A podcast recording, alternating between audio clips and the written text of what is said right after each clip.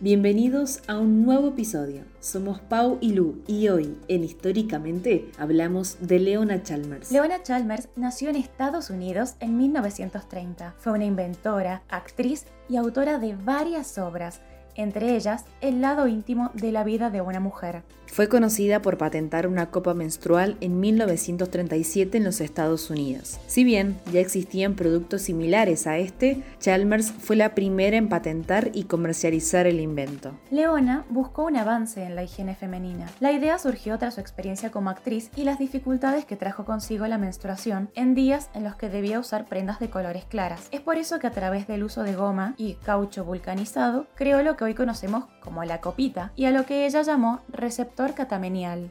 Previamente se habían creado algunas copas menstruales. De hecho, el Museo de la Menstruación y Salud de la Mujer en Maryland asegura que existían desde 1867. Pero estas no llegaron a comercializarse, ya que eran de mala fabricación y gran incomodidad. Chalmers las reinventó a través de la vulcanización del caucho, lo que le dio una mayor flexibilidad. Leona patentó el producto y lo comenzó a comercializar. Sin embargo, la copa menstrual no fue considerada como opción por las mujeres y tras la Segunda Guerra Mundial existió escasez de su principal material de fabricación. Pese a esto, en 1950, Leona comenzó a perfeccionar este elemento de higiene menstrual, pero en 1959, Leona vendió la patente a Robert Orek y la comercializó a través de la empresa Tasset.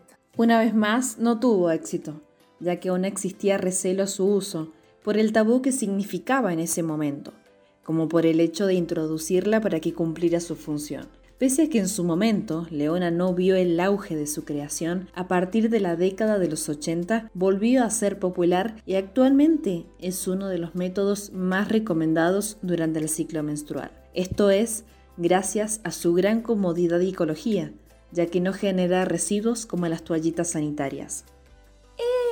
En resumen, Leona Chalmers fue la primera en patentar y comercializar la copa menstrual en 1937 y esto se lo debemos a su brillante e históricamente. Gracias por acompañarnos y nunca olvides que desde tu lugar podés marcar la historia.